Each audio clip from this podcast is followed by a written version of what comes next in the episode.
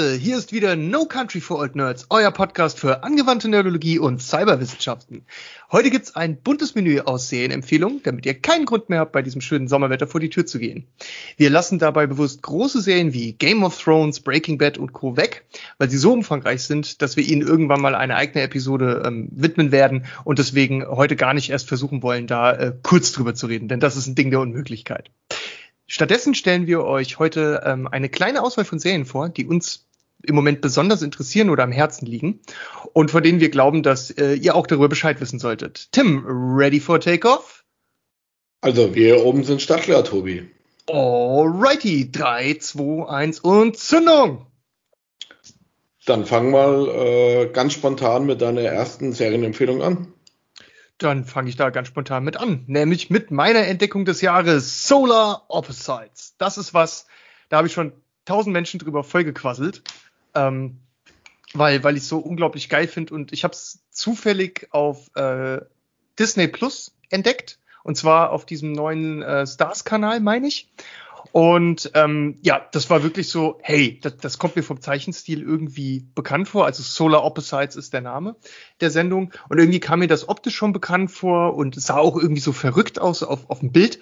Das habe ich direkt einfach mal angefangen zu gucken und war dann völlig überwältigt. Ähm, es ist eine Serie von den äh, ja, Rick and Morty Machern, also Justin Roiland und auch Mike McMahon äh, waren hier beteiligt, also Leute, die Rick and Morty gemacht haben, Star Trek Lower Decks und so weiter. Ähm, soweit ich weiß, ist der Mike McMahon mittlerweile nicht mehr dabei, weil der sich jetzt um andere Projekte ähm, kümmert. Aber ähm, das läuft in gewohnt guter Qualität äh, gerade weiter. Zwei Staffeln sind nämlich schon da und soweit ich weiß, ist eine dritte auch schon bestellt. Ähm, worum, worum geht's da eigentlich? Was ist da eigentlich Phase? Solar Opposites ist eine Serie, die ursprünglich eigentlich mal für ähm, Fox, für den Sender Fox produziert wurde. Aber das Projekt wurde da über die Zeit äh, eingestellt und ist, so ist es letztendlich irgendwie dann von, von Hulu gekauft worden oder zu Hulu rübergekommen, wo das dann ähm, gezeigt wurde und auch eine recht ordentliche Fanbase mittlerweile ähm, aufgebaut hat. Die Story ist im Prinzip ziemlich simpel, also es ist ein Comic und ähm, es geht darum, dass halt eine, ja, ein paar Leute gab, die auf einem außerirdischen Planeten gelebt haben, sozusagen eine außerirdische Familie. Und dieser Planet, äh, da war alles super und in Harmonie, wie man das so kennt. Und dann ist halt alles kaputt gegangen, schreckliche Apokalypse. Und die sind halt äh, geflohen davon, zusammen mit einem sogenannten Pupa an Bord und sind dann halt letztendlich auf der Erde gestrandet und zwar im Herzen der USA. Und ähm, das ist also die Familie oder beziehungsweise der Clan ist hier äh, der Jesse, der Corvo, äh, Terry, Yambulak und der Pupa halt. Also im Prinzip Vater, Mutter, äh, Tochter und Sohnemann plus außerirdisches irgendetwas noch an der Seite dran. Und ähm, die sind noch nicht so sicher, ob das eine gute Sache ist, dass sie auf der Erde sind oder äh, eine schlechte Sache. Also das ist sozusagen für die Charaktere, die auf dem Planeten sind, auch noch unklar. Und ähm, ja, was passiert da? Ähm, das ist eine total durchgeknallte, kranke Serie, so wie man das von Rick und Morty und so kennt. Also da geht's wirklich drunter und drüber. Die Kreativität ist auf einem ganz hohen Maße. Also es sind wirklich unglaublich verrückte Ideen, die da ausprobiert werden. Ähm, ja, also genau mein Geschmack. Ich bin, ich bin super happy damit. Und was ich besonders hervorheben will oder was ich so richtig geil finde, ist, dass es eine Serie in der Serie gibt. Also es ist schon lustig, wenn du eine Comicserie guckst, in der es dann sozusagen eine Parallel-Comic-Serie gibt, die dann äh, währenddessen mittendrin spielt. Also manchmal ähm, siehst du die Handlung einer Folge im Vordergrund ablaufen, so hier und da verteilt. Aber eigentlich geht's nur äh, um das, was dazwischen passiert, als, als Hauptinhalt der Folge. Das ist ein ganz interessantes Konzept. Denn was ist da passiert? Also diese, diese Leute versuchen ja nicht aufzufallen. Ne? Ich meine, gut, sie haben auf ihrem Dach äh, oben von ihrem Haus ähm, so ein klassisches amerikanisches Reihenhaus, ist halt so ein UFO geparkt, da haben sie halt mal eine Plane drüber geworfen und irgendwie erkennt das keiner, warum auch immer. Und die Kinder gehen natürlich auch zur Schule, obwohl die natürlich auch ganz anders aussehen als die Menschen und so, aber das fällt irgendwie keinem auf, das ist auch egal in der Serie. Da geht's halt nur um den gibt's Spaß. Da, gibt's da keine Erklärung dafür, dass das, äh, dass das so passiert oder ist es einfach, wird das hingenommen, dass das ähm, so ist? Halt, na, als Zuschauer nimmt man das so hin. Man, nimmt es einfach so hin. Also mir ist, vielleicht gab es eine Erklärung, die habe ich dann, muss mir dann entfallen sein, aber ich meine, es gab keine bisher. Ähm, das wird einfach dann so, ja, mehr oder minder irgendwie, das ist einfach so, so, das ist so ein bisschen so ein Ding, glaube ich, wie bei ähm, Family Guy. Ähm, da ist es doch so, dass äh, manchmal kann, kann das Baby sprechen und manchmal kann es nicht sprechen. Und äh, selbst das Baby, wie auch der Zuschauer, wie auch die Macher, wissen halt nicht, ob es jetzt gehört werden kann oder nicht. Das wird immer so im Wagen gehalten. Und okay, so also so eine, so eine Meta-Ebene quasi, wo man immer nicht Ja. genau weiß, ähm, wie bei ähm, American, ähm, wie heißt American Dad ist ja auch dieses Außerirdische, wo man auch mehr, wo man manchmal weiß, okay, jetzt ist es als Außerirdische erkannt worden, manchmal Ja, wird nicht als Außerirdische genau. erkannt. Genau so. Das, Oder bei Family Guy der Hund, der ja Ja. auch immer mitspricht oder mal nicht mitspricht. Manchmal wird er als Hund diagnostiziert, manchmal nicht.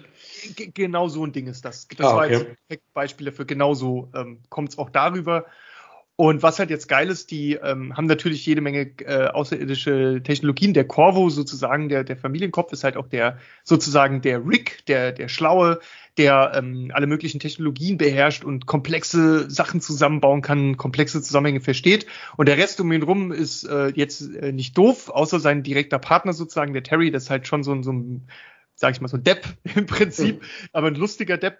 Und ja, dann gibt's halt noch sozusagen äh, die Kiddos. Wenn ich das richtig verstanden habe, sind die auf ihrem Heimatplaneten gar keine Familie tatsächlich gewesen, sondern die wurden auch irgendwie zusammengewürfelt und sind jetzt auf der Erde zu so einer Art Familie erst geworden. Und da gibt's ja was Verrücktes, nämlich die Kinder haben so einen Schrumpfstrahler und die machen sich halt so als Hobby, wenn die in der Schule sind oder rumlaufen oder ihnen auch mal einer auf den Keks geht, dann wird er halt geschrumpft und in ihrem Kinderzimmer haben die so einen riesigen, riesige Glaswand, wie so ein riesiger Setzkasten, hätte man früher gesagt. Also ein Holzding, was an der Wand hängt, in das man Figuren und so zur Ansicht stellt. Da haben die halt diese riesen Glaswand und das heißt halt die Wand.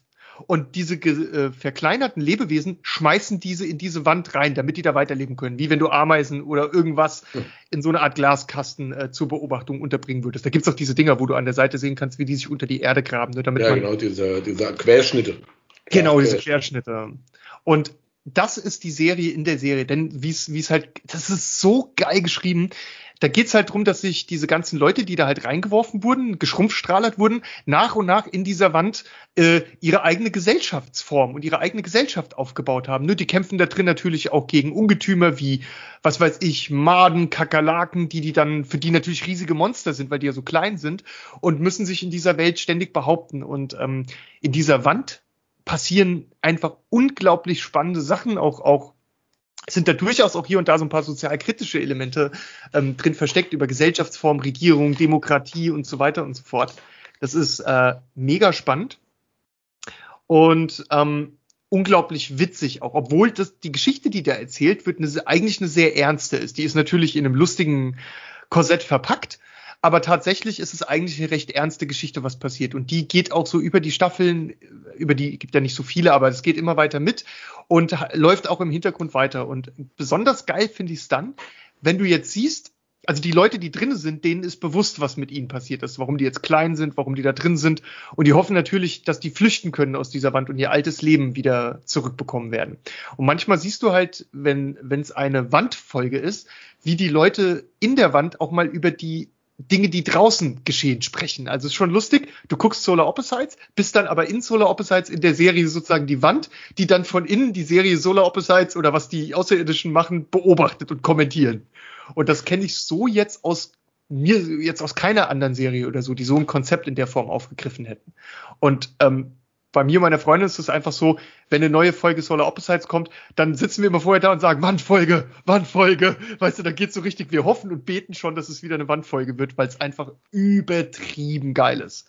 und ja, wa- was kann man noch dazu sagen? Es ist völlig durchgeknallt, völlig kaputt. Äh, Um ein Beispiel für die Kaputtheit äh, zu zeigen, wenn die diese Wesen ähm, in Stress geraten, dann wir schwitzen halt als Menschen und die schwitzen auch, aber ihr Schwitzen ist, äh, die stoßen so kleine Schwitzlebewesen von sich ab. Also es hagelt, wenn die, wenn die Stress haben, hagelt es um die rum, dann immer so eine Flüssigkeit aus denen raus, die auf den Boden tropft und da sich im Prinzip in so kleine Männchen verwandelt, die dann einfach rumrennen und Chaos stiften und so, ne? Also sozusagen für die ist Stress gefährlich in einer gewissen Art und Weise, weil dadurch unkontrolliert die, sie diese Dinger ausbrüten sozusagen, die dann ihr Eigenleben entfalten und da rumrennen oder einfach auch schnell sterben. Also das ist, das ist so wahnsinnig alles, diese Sendung. Und Ja, aber es kann man sagen. sehr verrückt an. Die ganze Geschichte ist halt ja, wenn du schon sagst, von, von wem das ist, weiß man ja auch ungefähr, wie man sich das zu vorstellen hat.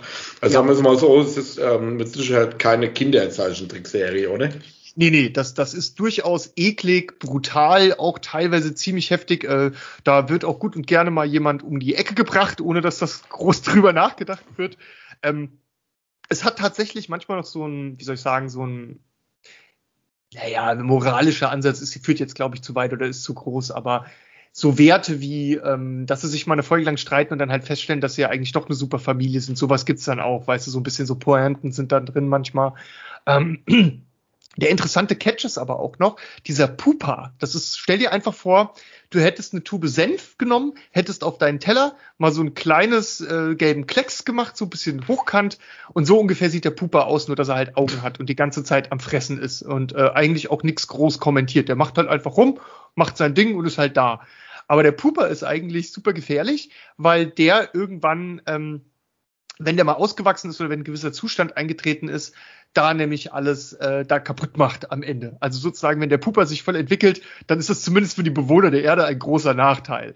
Und okay irgendwann gibt es auch mal eine Folge, wo es darum geht, wo äh, eigentlich keiner so genau, wo sie feststellen, dass sie gar nicht so ganz genau wissen, wie der Pupa eigentlich funktioniert. Weil der hat verschiedene Stufen, die der auch durchläuft. Und äh, der Terry ist eigentlich der, also der, der, der andere Erwachsene neben dem Corvo, der ist eigentlich dafür zuständig, den Pupa zu verstehen und äh, zu begreifen, welche Phasen der durchmacht und wie das alles später mal ablaufen wird. Und leider ist der Terry aber strunzdumm und hat es halt alles vergessen und, und weiß halt nicht mehr so genau, wie er das interpretieren soll. Und dann manchmal verändert der Puper sich halt auch in irgendwelchen Folgen und macht dann irgendwelche schrägen Dinge und die geraten dann halt total in Panik, weil sie halt einfach vergessen haben, was sie da machen müssen. Und also es ist sozusagen wie wenn du eine Katze als Haustier hast oder so, die ab und zu einfach spontan mutieren kann und dann völlig durchdreht und du dann halt genau wissen musst, auf welche Knöpfe bei der Taste äh, Katze du drücken musst, damit es jetzt nicht völlig aus dem Ruder läuft. Aber Kann man einfach das, das Gleichnis mit der Katze einfach durch, äh, wenn man mit einer Frau zusammenlebt, ersetzen. Da ist es ja genauso, dass man von jetzt auf gleich nicht weiß, welche Knöpfe man noch drücken muss. Ich glaube, jetzt bewegen wir uns in ein gefährliches Terrain. Ähm.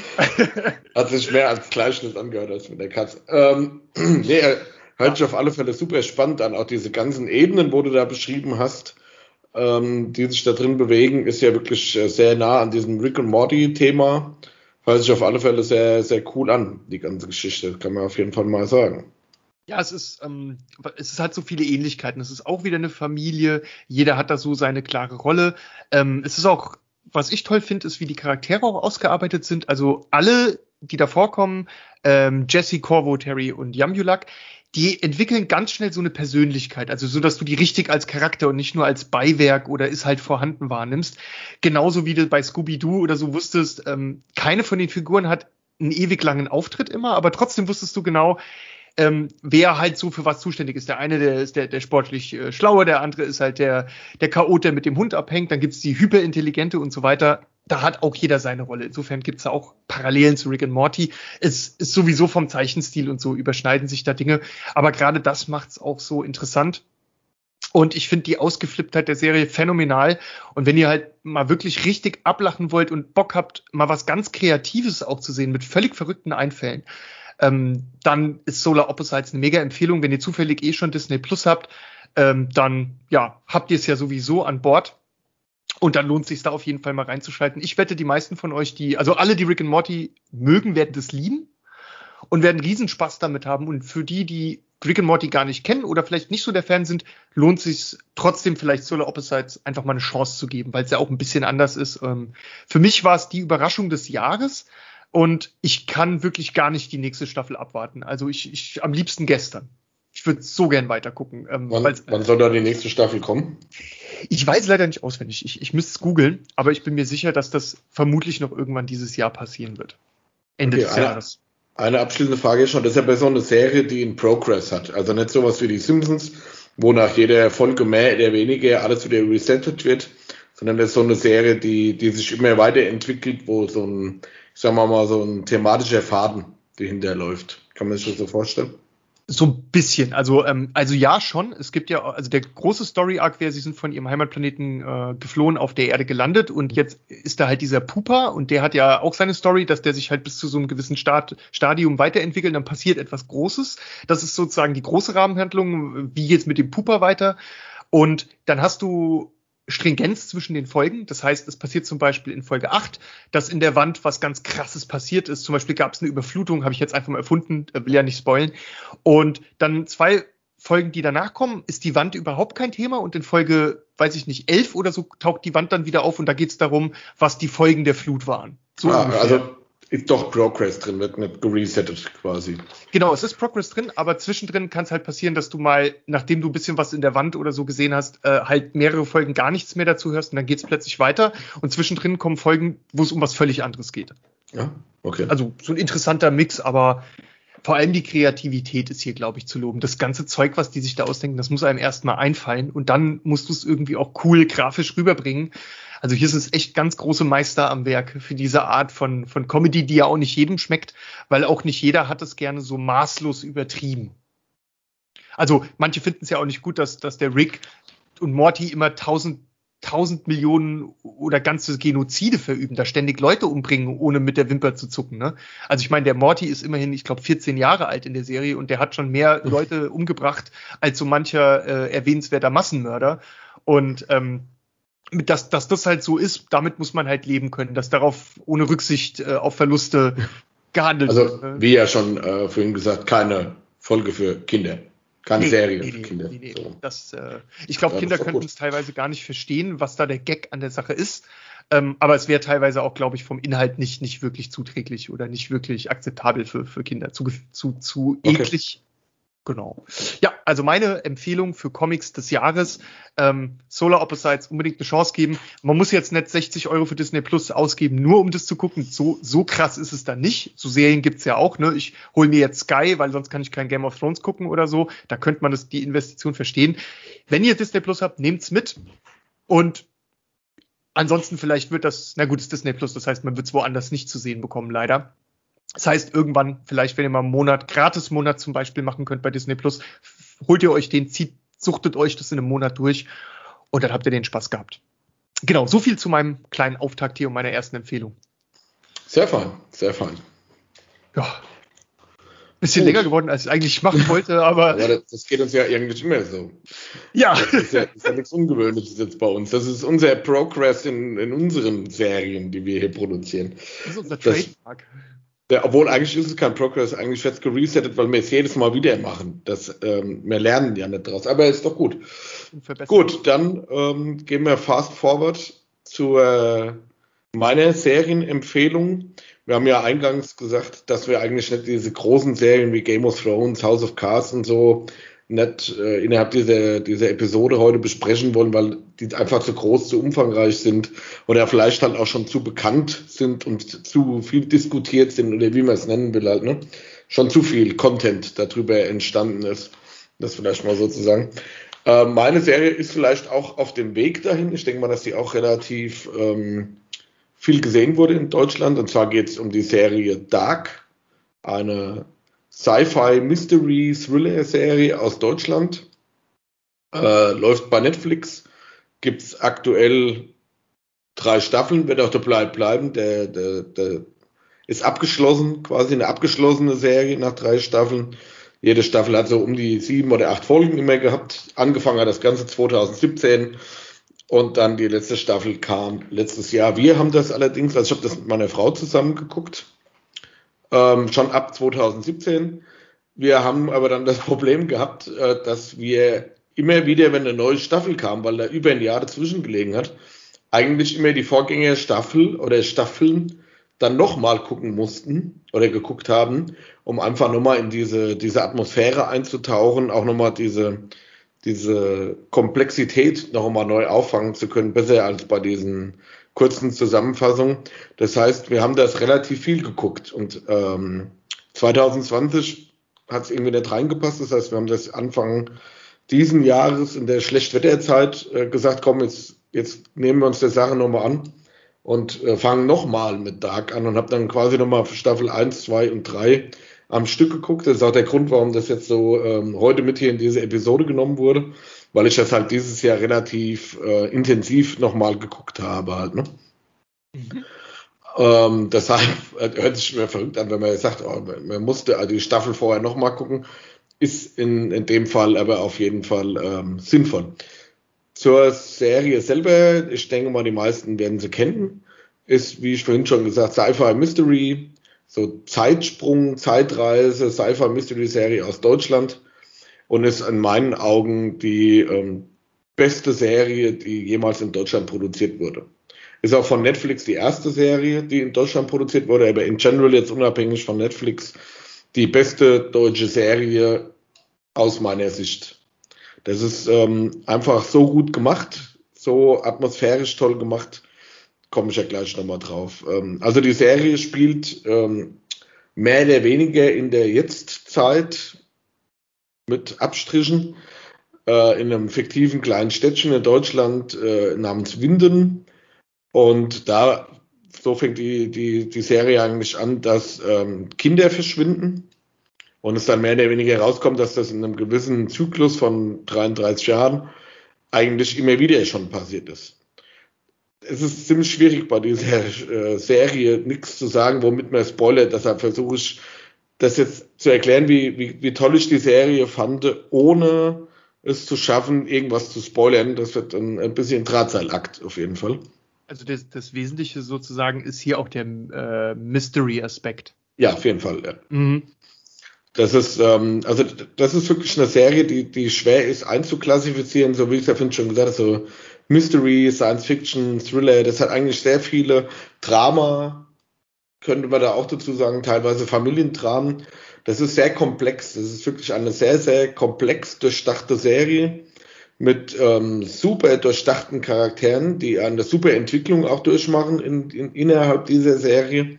Und es ist nie Schwarz-Weiß-Denken um das mal so zu sagen. Jeder Charakter bekommt da seine, seine Rolle, hat seinen Platz in dieser Geschichte, auch wenn das bei den ersten Folgen noch nicht so rüberkommt vielleicht, oder bei der ersten Staffel. Das hat äh, eine super zusammenhängende äh, Geschichte im Hintergrund. Und es ist einfach, was, was einen da total begeistert hat, ist dieses für deutsche Verhältnisse, das hört sich mal so dumm an, gell, Tobi, wenn man das sagt, für deutsche Verhältnisse. Mhm. Ich, aber, aber, wir wissen ja alle, was gemeint ist. Vielleicht ja. ganz kurz, du hast komplett recht. Das, äh, für deutsche Verhältnisse klingt ja erstmal vielleicht auch für die Jüngeren von uns ein bisschen äh, komisch, aber es ist einfach so, dass das deutsche Fernsehen sich einfach in den letzten 20 Jahren oder, oder noch länger unglaublich schwer getan hat, ähm, gute Produktion, ich meine jetzt gar nicht mal Filme, da, das ist nochmal eine ganz eigene Kategorie des Schreckens, äh, was wir da verbrochen haben. Aber auch gerade im Bereich Serien einfach keinen, keinen wirklichen Fuß irgendwo reinbekommen haben. Also ich meine, alles, was man guckt, äh, wo man sagt, das ist richtig geil oder genial, wird immer in anderen Ländern produziert und nur ganz, ganz äußerst selten passiert sowas auch mal in, in Deutschland. Deswegen finde ich es genau richtig, dass du jetzt auch ähm, besonders hervorhebst, weil es auch besonders ist. Es ist ja. einfach nur ganz selten der Fall, dass wir aus Deutschland mal eine ganz hochwertige Serie bekommen. Heute muss ich sagen, passiert das öfter mal, dass man eine gute bis sehr gute bekommt. Aber ich meine, äh, Game of Thrones haben wir halt noch nicht auf die Beine gestellt, so. Ne? Ja, das stimmt. Und deswegen ist es, denke ich, auch fair, wenn man es erwähnt, weil es, es, es ist ja auch nicht abschätzig gemeint ähm, für, für die Leute, die bisher hier Filme produziert haben.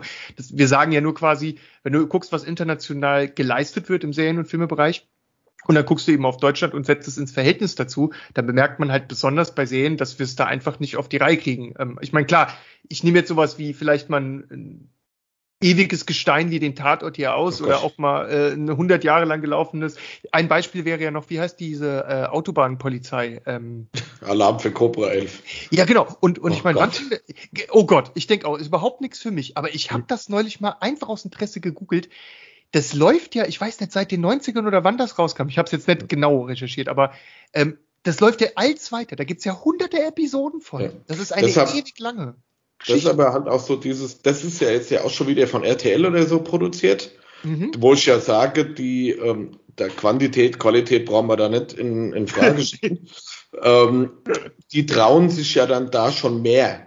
Aber ich, soweit ich das damals verstanden hatte, wurde diese Serie Dark wohl auch ähm, ARD, ZDF, also den öffentlich-rechtlichen, angeboten, die, die quasi den, den Regisseur, diesen Baran Bo Oda, ein Schweizer und die Jantje Friese eigentlich mehr oder weniger ausgelacht haben.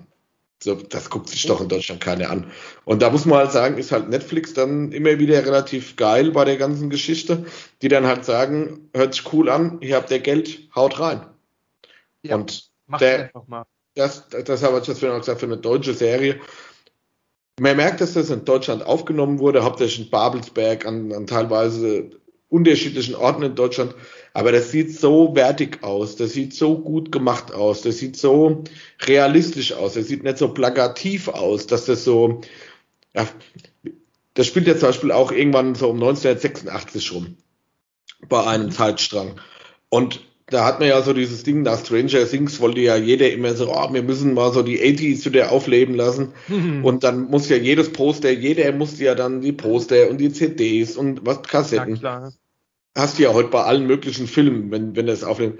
Da ist das halt aber dezenter gemacht. Und wenn man sich an seine Jugend zurückerinnert, das sind so viele Sachen, so wie die angezogen waren, wie die, die Haar, den oh, Haarschnitt ja. hat, etc. Das sieht so aus, als wäre es wirklich 1986 aufgenommen worden. Und ja. ich sag mal, über den einen oder anderen Special-Effekt, gerade in der dritten Staffel, da kann man sich streiten, wie gut das gemacht ist. Mhm. Aber auch da wieder für deutsche Verhältnisse hervorragend. Es ist ähm, ein sehr stimmiges Setting mit sehr genialen Schauspielern, teilweise bekannte, sehr viel unbekannte Schauspieler auch dabei und besonders die Kinder, die da, äh, die, die Jugendschauspieler, Kinderschauspieler hervorragend. Das muss ich wirklich sagen. Also die spielen das mit einer Glaubwürdigkeit, mit einer, mit einer Inbrunst, würde ich jetzt mal sagen, teilweise. Wirklich super gut gemacht. Das ist auch sehr gewalttätig, sage ich jetzt mal, die Serie. Also auch sehr viel, viel Gore-Elemente drin, sehr harte Thematiken, auch wo dann die Kinder mit involviert sind. Und das ist wirklich einfach super, super gut von denen umgesetzt und super gut gemacht für mich hat sich das von, von A bis Z ähm, eine super runde Serie. Gerade die erste Staffel, da regnet die ganze Zeit. Ne? Bei jeder Szene, die draußen aufgenommen wird, ist es übelst am Regnen. Also so bis sie zu so einem Element dann auch dabei wird.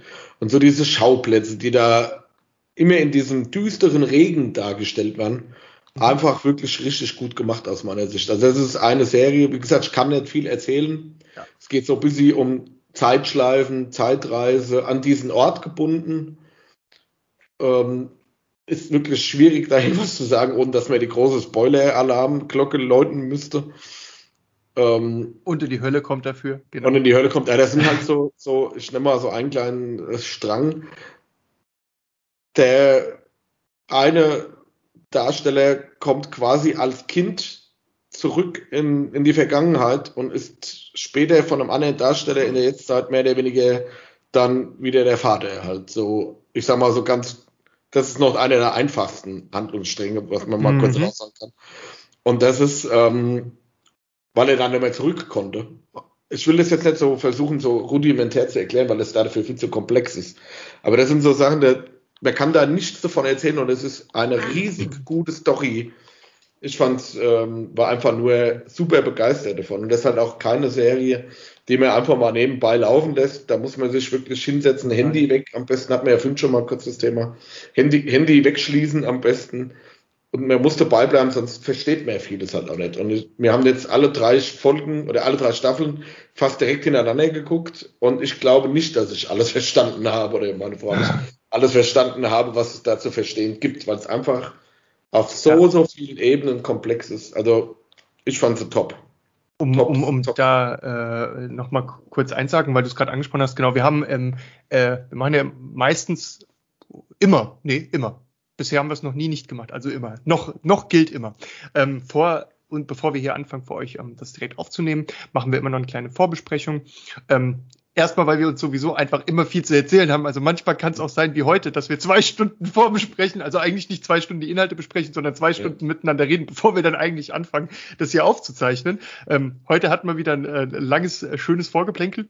Und ja, was, was uns dabei aufgefallen ist, eben in diesem drüber reden, wir reden ja über alle möglichen Themen, jetzt nicht nur Sachen, die konkret jetzt heute eine Episode drankommen und da fiel uns ein, hey, ganz oft bei Filmen oder bei Serien, die laufen, dass man da zum Handy greift. Eine Sache, die man früher nie gemacht hat und die man eigentlich auch scheiße findet und die sich irgendwie so eingebürgert hat. Und ähm, ich hatte es vorhin zum Tim gesagt als Beispiel, wenn ich jetzt irgendwie einen Film gucke, ähm, und da kommt zum Beispiel dann irgendwie so, so eine lange erwartbare Szene, also wo du eh schon genau weißt, was passiert und das ist irgendwie überhaupt nichts Besonderes, fällt mir dann auch auf, dass ich dann in der Zeit zum Handy greife, kurz News lese, warte, bis die Szene vorbei ist und, und dann einfach wieder mitgucke. Ich finde es total schrecklich, das selber zu machen und furchtbar. Ähm, irgendwie habe ich es mir unbewusst und ungewollt angewöhnt.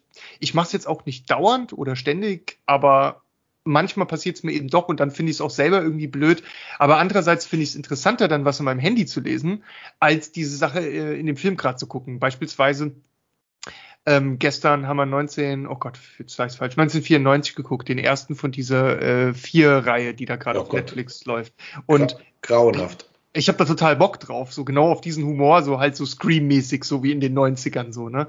Und ähm, Jetzt war es aber auch so, dass da halt äh, so Beziehungsparts drin vorkamen, die halt wirklich so für die Story und für alles völlig irrelevant sind und, und einfach nicht interessant waren. Und ich muss dann ja zugucken, wie dann äh, da ewig sich unterhalten wird. Und da habe ich dann auch aufs Handy geguckt. Aber andererseits habe ich mich dann auch gleichzeitig wieder über mich aufgeregt, weil ich mir gedacht habe, hey, wenn du dann dich so stellenweise immer aus dem Film oder der Serie rausnimmst, dann kannst du das gar nicht mehr als ganzheitliches Erlebnis in seiner vollen Schlagkraft oder so äh, wahrnehmen, weil man sich das selber drum bringt, ne, um diese Möglichkeit.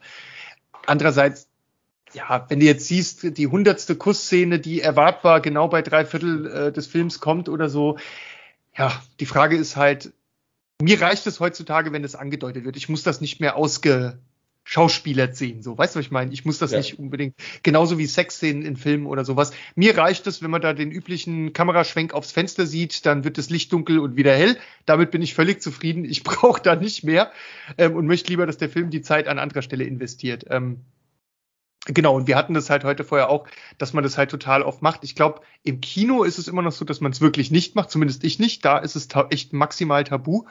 Aber zu Hause Fall. auf der Couch. Ne? Ja, und ich muss sagen, gerade bei dem, bei dem Dark, da macht man das mit Absicht nicht aufs Handy gucken, weil da verpasst du halt andauernd. Da gibt es auch langatmigere Szenen etc., aber da sind man, oftmals Gesprächsdetails, wo du dann merkst, aha, die hat es also dann erzählt, zum Beispiel, oder so, so kam das zustande. Und da muss ich wirklich sagen, das ist so eine Serie, die band einen auch Und uns ist es auch oft passiert, gerade wenn wir es unter der Woche geguckt haben, abends, dann wolltest du mal schnell zwei Folgen gucken und hast dich dann erwischt, wie du nachts um halb zwei immer noch auf der Couch gesessen hast, weil man nicht aufhören konnte und nochmal eine Folge gucken musste. Und das ist für mich ja schon ein, ein hohes Prädikat ja. für so eine Serie, auf jeden Fall. Absolutes Qualitätskriterium. Wenn man das ja. hat, dass man sich nicht losreißen kann, hat man ähm, normal was ein hecht, heißes Eisen in den Händen. Ja. Ähm, mir hat's ja gar nicht zugesagt, muss ich ja ganz ehrlich sagen. Also ich habe mir gedacht, ähm, also ich, ich, es war keine Serie, wo ich gedacht habe, oh Gott, da haben die Deutschen es mal wieder versucht und nicht hinbekommen. Ähm, das war schon anders. Also man hat schon gemerkt, dass da was dahinter steckt, aber das konnte mich nicht äh, einfach nicht abholen. Aber jetzt, wo du es nochmal so angesprochen hast und auch sagst, dass der Plot sich wirklich gut entfaltet, werde ich dem auf jeden Fall nochmal eine Chance geben. Das, das muss man sich auf jeden Fall mal in der Gänze angucken. Das wird ja. dann irgendwann sehr, sehr kurios, nenne ich es jetzt mal, alles. Aber das ist so gut durchdacht und gerade wenn man dann nochmal das in einem relativ kurzen Zeitraum geguckt hat und nicht alle Jahr mal eine Folge, äh, eine Staffel und dann auch die Zusammenhänge kapiert. Ah, so ja. ist das entstanden. Das war der Grund dafür. Das, das ist ein komplett geiles ähm, Erlebnis, sich das anzusehen. Also ich kann das nur empfehlen, die drei Staffeln mal hintereinander durchzubingen. Äh, auf, auf jeden Fall. Also jetzt, wo, wo du gesagt hast, okay, der, der Plot wird wirklich nochmal richtig gut später, will ich dem auf jeden Fall nochmal eine Chance geben. Gerade habe ich auch so ein bisschen äh, einen Platz frei. Also momentan bin ich einfach nicht total äh, überworfen mit, mit tausenden von Serien, die ich gucken müsste. Ich habe halt die Comics, die ich momentan fast mhm. ausschließlich gucke und da ist halt noch Platz, weil die dauern ja auch alle nicht lang. Das sind ja meistens mhm. dann wirklich irgendwelche kurzen Geschichten. Dann Aber gehen wir doch gleich direkt äh, weiter zu deiner nächsten Comic-Vorstellung oh ja. Oh ja, oh ja, sehr gern. Ähm, das ist eine Serie, die liegt mir ähm, äh, echt am Herzen und auch immer mehr, also mit jeder Folge immer ein bisschen mehr. Die heißt Final Space. Ähm, das war, ich glaube, es fing so an, wir haben abends einfach mal was Neues zum Gucken gesucht, nachdem wir da gerade ein paar Serien beendet hatten. Und ich gucke ja und also gucke und lese ähm, sehr gern Comics Comics lesen ist bei mir immer schubweise. Ich habe mal eine Zeit, in der ich fresse ich einen Comic nach dem anderen äh, und kann gar nicht mehr aufhören und bin hochbegeistert. Und dann kommen dazwischen immer längere Pausen. Ich meine jetzt also Lese, Lesecomics, die, die man wirklich auf der Couch oder so liest. Jetzt nichts zum, zum Gucken im Fernsehen. Und Comics im Fernsehen gehen für mich aber immer. Die gucke ich immer an der Seite. Das, die ganzen bekannten Sachen, so wie ja, ähm, Simpsons, Family Guy, American Dad, all das finde ich alles super witzig. Äh, Fahre ich mir alles rein. Aber zu der Zeit war gerade ein bisschen Ebbe und es gab irgendwie nicht viel und wir haben rumgeguckt und auf einmal stießen wir da auf dieses Final Space. Und naja, weil es irgendwie nach Science Fiction aussah, hat es bei mir sowieso schon direkt einen Spot, einen Parkplatz und dann haben wir reingeguckt und es hat uns ab der ersten Folge sofort äh, abgeholt. Und ähm, ja, Final Space, das ist entwickelt worden von so einem äh, Indie-Filmemacher, der heißt Olin Rogers und ein gewisser David Sachs hat da auch noch mitgeholfen. Ähm, die, das, die Idee ist tatsächlich schon Mitte 2010, also vor elf Jahren entstanden. Und zwar war das so, der äh, Rogers, der Olin Rogers hat auf seinem YouTube-Kanal, ich glaube, drei so ganz so eine Webserie gemacht. Die ist relativ kurz, das sind nur so drei YouTube-Folgen oder was. Ähm, und die hieß Gary Space. Und aus diesem Namen Gary Space wurde dann später irgendwann das nochmal umgelabelt auf Final Space. Und ähm, das, das, äh, was du da siehst, ist schon so, äh, zeigt schon grundsätzlich ein paar der Charaktere und so das grundsätzliche Setting, sieht aber, also das auf YouTube, sieht aber ganz anders aus später als das, was Final äh, Space dann geworden ist. Ähm, es ist eine Science-Fiction-Zeichentrickserie. Ähm, 2018 auf dem Sender TBS äh, als Premiere gestartet und ist dann aber mit der zweiten Staffel rüber gewechselt auf Adult Swim, Kanal, der ja eigentlich haufenweise geile Comics veröffentlicht, produziert, also oder anbietet. Und momentan arbeiten die schon an der dritten Staffel. Äh, und das freut mich sehr, denn das Coole ist, und das hätte ich überhaupt nicht erwartet, die Charaktere in dieser ähm, Serie werden von Anfang an sukzessive aufgebaut und, und halt auch wirklich gut charakterisiert und erklärt. Die sind wirklich so richtig greifbar und jeder hat da auch seine Rolle und seine Problemchen und so seine Sachen. Und es ist auch eine progressive Serie, das heißt also auch da es äh, wird die Handlung in jeder Folge weitererzählt und das hat man ja bei Comicserien jetzt, sage ich mal, die im Fernsehen laufen, nicht so oft, dass die so stringent zusammenhängen, aber bei Final Space äh, sind, haben jetzt zwei, drei Staffeln diese Geschichte langsam immer weiter aufgebaut und immer komplexer und komplexer ist die geworden. Die ist jetzt natürlich nicht hochkomplex, aber es ist eine schöne Story mit, finde ich, auch viel Herz an den richtigen Stellen. Super coole Charaktere und so ein kleines grünes, grünes, kleines, grünes fliegendes Viech, was immer Chuckity-Pock sagt. Und ähm, das hat mein Herz im Sturm erobert. Das ist für mich so eine Art kleiner fliegender Baby Yoda, nur in einer anderen Serie. Und, und, und, und, oh, oh, der ist einfach, dieses Viech ist einfach so knuddelig. Und ich, ich finde die Serie halt unglaublich stark, weil sie ist halt auf jeden Fall witzig. Sie hat einen sehr ähm, infantilen Humor teilweise, der halt so ein bisschen, ja, manchen ist das halt manchmal ein bisschen zu stumpf. Und der Kontrast zwischen diesen stumpfen Witzen und den eher herzhaften Sachen äh, oder Stellen oder Momenten der Serie, der ist manchmal ein bisschen weit voneinander entfernt, finde ich. Ähm, keine Ahnung, der, der Humor ist halt manchmal ein bisschen zu blunt, bisschen zu stumpf. Aber ich finde das, in dieser Serie passt und ist auch witzig und man darf es halt auch vielleicht einfach nicht zu ernst nehmen. Ihr kriegt da eine gute Science-Fiction-Story erzählt mit ein paar dummen Witzen zwischendrin. Zum Beispiel gibt's da so einen Hilfsroboter, der aber alles immer nur schlimmer macht, anstatt es besser zu machen. Und der kürzlich, äh, dem sein Name ist KVN und der heißt einfach nur Kevin. Ja, das ist halt so sozusagen der hm. Dösbaddel in der Sendung. Ne? Und du hörst dann alle. Alpha Kevin, würde man heute sagen. Ne? Ja, genau so. Und ich glaube, das ist auch ganz bewusst mit Absicht so der Name und alles mhm. ausgewählt worden. Und äh, du hörst dann immer nur, wie äh, der Hauptcharakter dann immer schreit, Kevin! Und so, ne? Was hast du wieder gemacht? Weil der halt einfach so so überhaupt kein Gefühl für gar nichts hat. Beispielsweise der eine hat Liebeskummer und, und, und, und kriegt halt einfach die Frau, die er über alles liebt, äh, nicht, weil es alles zu kompliziert ist und er es auch ihr nicht sagen kann. Und ähm, dann droht an einer Stelle diese, dieser Figur ein ganz schlimmes Schicksal zu äh, ereilen. Und der Kevin überlegt sich dann halt, wie kann er denn äh, sozusagen äh, den, den Hauptcharakter der Sendung, wie kann er den wieder glücklich machen? Also wie kann er den Gary wieder happy machen. Und das Einzige, was ihm einfällt, ist, einen Kühlschrank zu nehmen, irgendwie auszubauen, dem ein Gesicht anzukleben und den dann quer durchs Raumschiff zu schieben und hinzustellen und zu sagen, okay, weil, weil deine alte Freundin ja jetzt irgendwie äh, tot oder nicht mehr da oder geht nicht mehr ist, habe ich dir eine neu gebaut. Hier ist sie. und, und das ist natürlich total irgendwie dumm erstmal, aber ähm, ich finde es halt geil, dass der Kevin so weird in seinem Kopf ist, dass er wirklich glaubt, dass das hier eine Problemlösung wäre, dass er wirklich hilft mit dem, was er tut, was er halt überhaupt nicht macht. Er macht alles nur schlimmer. Und ja, was ist, was kann man sagen? Es ist ein interessanter Genre-Mix, ein animierter, es ist äh, abgedrehter Humor drin. Es, die Geschichte ist, finde ich, relativ originell, weil die fängt erst im ganz Kleinen mit, mit normalen menschlichen Personen an, wird dann aber irgendwann so metagalaktisch und da geht's dann irgendwann um Titanen und riesige, große Space-Mächte und so. Das ist schon ganz geil. Ähm, manche Dinge sind ein bisschen vorhersehbar und kommen erstmal nicht so als Überraschung rüber. Und ähm, ja, dann sagen halt manche Leute, okay, da gibt Serien, die das vielleicht schon mal besser gemacht haben. Aber ich finde, es ist der Mix, der es hier ausmacht. Und äh, noch als kleiner Bonus an der Seite, wenn man das englische Original guckt, dann äh, hört man da einmal als Vater von Gary den Ron Perlman, was natürlich schon mal sehr fett ist. Und äh, da gibt es noch einen Charakter in der Serie, der heißt Little Cato.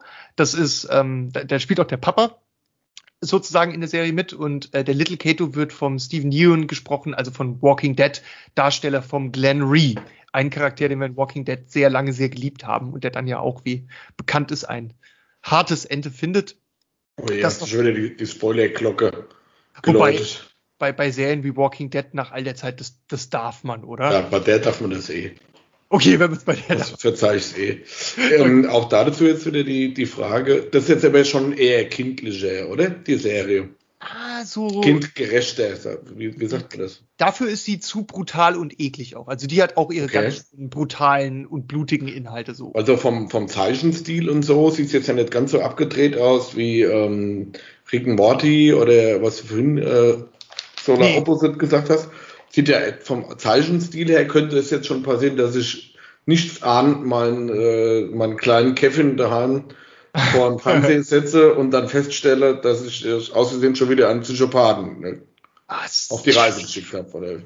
Wer zu sagen, ich, ich, also ich glaube, boah, boah, das fällt mir echt schwer einzuschätzen. Ich glaube, so richtig, dass man jetzt ohne Bedenken Kinder gucken lassen könnte, nein, weil dafür sind dann auch manche Sachen vielleicht ein bisschen zu fies in der Serie, die da gezeigt werden. Aber, also ich sag mal, mit, mit boah, 16, 15 kannst du dich schon locker gucken. Ich weiß jetzt nicht, ob ein Zwölfjähriger oder so das unbedingt gucken muss äh, und ob das da schon so einen hohen Wert hat.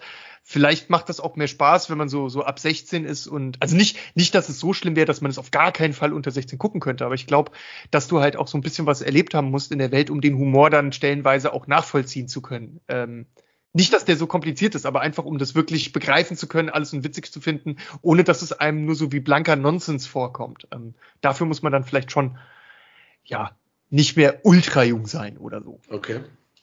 Aber, aber ist jetzt auch nichts, äh, wofür man irgendwie einen Doktor gemacht haben muss oder so. Das ist doch schon mal gut. Also eine gute, ja, witzige Unterhaltung. Ähm, wenn ich es jetzt raten müsste, weil ich ja vorher Solar Opposites erwähnt hatte, ähm, ist Solar Opposites wäre, wenn ich jetzt nur einen Zeitslot hätte, dann würde ich eher Solar Opposites als Final Space gucken. Das ist so, so zum Rating, so viel zur Bewertung. Aber wenn ich das Quäntchen an Zeit mehr habe, würde ich Final Space auf jeden Fall mitnehmen. Einfach nur wegen der liebenswerten Charaktere, der schön erzählten Geschichte und ähm, weil es sehr herzlich ist auch an vielen Stellen. Hört sich doch gut an, auf jeden Fall. Das muss ich auf alle Fälle mal auf die Liste setzen. Apropos, äh, ja, Liste. Ähm, nachdem, nachdem wir Dark hatten, was hast du denn noch hier so in, der, in, der, in deiner Tasche noch mitgebracht? Ich, ich, muss ja feststellen, du hast immer die, die lustigen Zeichentrickserien und ich komme hier immer mit den harten äh, äh, Hirnfick-Serien äh, oder die einem an die Nieren gehen. Da, da müssen wir auch nochmal dran arbeiten, glaube ich. Ja, ja, das sind halt die Sachen, die ich halt gern gucke. Und deshalb kommen wir jetzt auch direkt zu was, ähm, gerade zu einem Genre, das ich super gut finde, oder wo ich wirklich, wenn man mal so die, die ganzen Serien zusammenschaut, die man bisher guckt, aus diesem Genre gucke ich echt relativ viele Serien. Das begeistert mich immer so ein bisschen, dass das Thema Gangster-Serien. Dazu mhm. auch kurz einen Einwurf, bevor ich jetzt den Namen sage, um mir darauf eingehen. Wir hatten es ja vorhin von gut, deutsch, gut produzierten deutschen Serien. Es gibt eine sehr gut produzierte deutsche Gangster-Serie oder Milieustudienserie, wie man es nennen will. Und das ist Four Blocks, vier Blocks. Gehen Steht wir auf meiner Liste. gehen wir vielleicht auch nochmal irgendwann äh, drauf ein ja. in, einem, in einer anderen Episode. Aber das ist auch was, wo ich sagen kann, für eine deutsche Serie, wieder mit Absicht, tipptopp. Kann man sich angucken, auch mal als kleine Empfehlung zwischendurch, weil wir ja vorhin deutsche Serien gebasht haben, die gehört zu den guten deutschen Serien. Äh, Vier Blocks angucken steht, steht auf meiner Liste. Ich habe die erste Folge gesehen und kann total bestätigen, was du gesagt hast. Ich hatte den Eindruck, wow, das äh, funktioniert aber relativ schnell nach den ersten 15 Minuten schon. Produktionsqualität ist gut, sehr irgendwie glaubhaft auch, also ja. authentisch. Und ähm, ich muss sagen, ich habe sie ja noch nicht gesehen, nur diese erste Folge halt und war aber sehr angetan und äh, es wird definitiv, also ich werde es definitiv gucken. Ähm, und, und noch zu, äh, zu, den, zu den Comics, das ist momentan auch so eine Phase, dass ich so viel Comics gucke. Ich bin ja auch vor allem ein, ein ja, Realfilm-Seriengucker ähm, prinzipiell und auch in diese ganzen harten und komplexen Geschichten äh, immer gerne drin. Auch hier so im, im, im Crime- und Mystery-Bereich alles. Momentan ist nur irgendwie gerade so eine, ja, Flaute vorsichtig gesagt, die bei mir die Comics gerade, weil es da so viele gerade parallel gibt, auch irgendwie ausgefüllt haben, dieses Loch. Ich, ich meine, das hat jetzt ganz gut gepasst, dass du zwei ja. Comics hast und ich hier mit zwei sehr harten Serien um die Ecke komme. Weil meine nächste Serie ja. ist, ähm, und das ist wirklich eine meiner absoluten Lieblingsserien auf Netflix, ist äh, Piggy Blinders, Gangs of Birmingham ist jetzt äh, eine historische Gangster-Serie aus äh, England, Birmingham 1920 rum spielt das. Läuft, wie gesagt, auf Netflix, hat einen ziemlich kuriosen Werdegang, ist wohl erst bei Sky Atlantic gelaufen, äh, dann wieder auf einem, irgendeinem anderen Sender und dann irgendwann hat es Netflix zu sich geholt. Gibt es aktuell fünf Staffeln. Normal sollte dieses Jahr die sechste Staffel kommen. Aus bekannten Gründen leider nicht geklappt ähm, was ich sehr schade fand, aber deshalb habe ich es auch für dieses Jahr mit reingenommen zu meinen Highlight-Serien, weil ich mich so auf die sechste Staffel dieses Jahr gefreut hatte. Das soll dann auch die finale Staffel werden, beziehungsweise hatten sie geplant, keine finale, also dass die sechste Staffel nicht nur die finale Staffel ist, sondern dass sie einen Film als Abschluss sogar noch machen wollten. Da bin ich mal gespannt, wie sie damit vorangehen. Wäre auf alle Fälle sehr interessant. Wie gesagt, hatte mich für dieses Jahr sehr drauf gefreut, da die die sechste Staffel sehen zu dürfen. Deshalb äh, habe ich die jetzt auch hier mit reingezogen. Um was geht's in Piggy Blinders? Piggy Blinders ist eine, wie vorhin schon gesagt, Gangster-Serie, die in Birmingham um 1920 rumspielt, also so kurz nach dem Ersten Weltkrieg. Ähm, es geht um eine, ja, Gypsy, darf man das noch sagen, so, ja, so englische Zigeuner-Gypsy-Familie mit ihrem Oberhaupt Tommy Shelby, das ist der Killian Murphy, und äh, seinen ja, Brüdern, Neffen, Cousins, keine Ahnung, Kumpels, die quasi ähm, eine kleine Gangsterfamilie sind innerhalb dieser, dieses Birminghams. Nennen sich die Peaky Blinder. Es ist irgendwie darauf bezogen, dass sie irgendwie Rasierklingen in den Mützen haben, womit sie andere Leute blenden. Keine Ahnung. Fand ich am Anfang auch ein bisschen seltsam, die Erklärung. Kommt zum Glück irgendwie nach der mhm. zweiten, dritten Folge auch nicht mehr wirklich vor. Ähm, ist eine wirklich sehr clever und gut erzählte Gangster-Serie. Gerade so, wir hatten es ja vorhin schon mal kurz im, im Vorgespräch davon, gerade so die erste Staffel ist ein bisschen weird, komisch mm. zwischendrin. Da muss man sich wirklich ein bisschen durchkämpfen. Aber gerade so zum Ende der ersten Staffel hin nimmt die so Fahrt auf und wird dann so hervorragend. Also wirklich äh, sehr, sehr zu empfehlen. Immer kurz zur Story. Dieser Killian Murphy, der ist ja bekannt aus ähm, ja, äh, The Dark Knight, wo hat er noch mitgemacht? Fällt mir jetzt gerade gar nichts weiter ein. Es ist das Gesicht, was man, äh, an ja, das man ähm, sich erinnert genau. bei ihm besonders. Er hat ein sehr markantes spielt, Gesicht. Spielt immer bei äh, Inception spielt er mit bei vielen. Ja, ähm, ja. Christopher Nolan-Filmen ist er immer dabei, bei Dunkirk ist er mit dabei. Und auch eher so die weirden Rollen, ne? War er, nicht, er, er war doch auch der, also sorry, wenn ich mich da falsch, doch, doch, doch, er war, er war bei Batman doch der mit diesem Nervengas alle wahnsinnig gemacht ja, hat, ne? Scarecrow, glaube ich dann, ja. Genau. Genau. Und auch hier spielt er jemanden, der sehr durch ist, der ist äh, trau traumatisiert halt vom Ersten Weltkrieg, der war da bei irgendeiner so Kolonie mit dabei, die da in Sommier ähm, ziemlich viele Gräueltaten vom Ersten Weltkrieg erlebt haben, kommt dann da zurück in, ins Birmingham mit seinen Brüdern, die auch alle ähm, traumatisiert sind da davon. Ähm, und das ist auch so seine, seine Grundlore, dass er eigentlich sehr mit sich selber zu kämpfen hat. Ist was auch sehr lustig ist, er ist mega Kettenraucher. Also wer aufgehört hat zu rauchen und immer noch mal so den Drang verspürt, er möchte mal gerne Zigarette rauchen, ich kenne es von mir selber, sollte das nicht gucken das ist, äh, hm. der raucht, glaube ich, äh, habe ich mal bei einem Beitrag gesehen, so viel. Also der ist in dieser Serie durchgehend am Rauchen, immer. dass der Schauspieler bis zum Ende der zweiten Staffel bei den Dreharbeiten über 3000 Zigaretten rauchen musste. So ein bisschen wie der Cancerman bei Akte X. Genau. Oder halt auch bei Boardwalk Empire, so hat man das ja auch, dass die permanent ja. am Rauchen sind überall. Ah, ja. das, das ist da auch, und das ist auch so ein Stilmittel von ihm.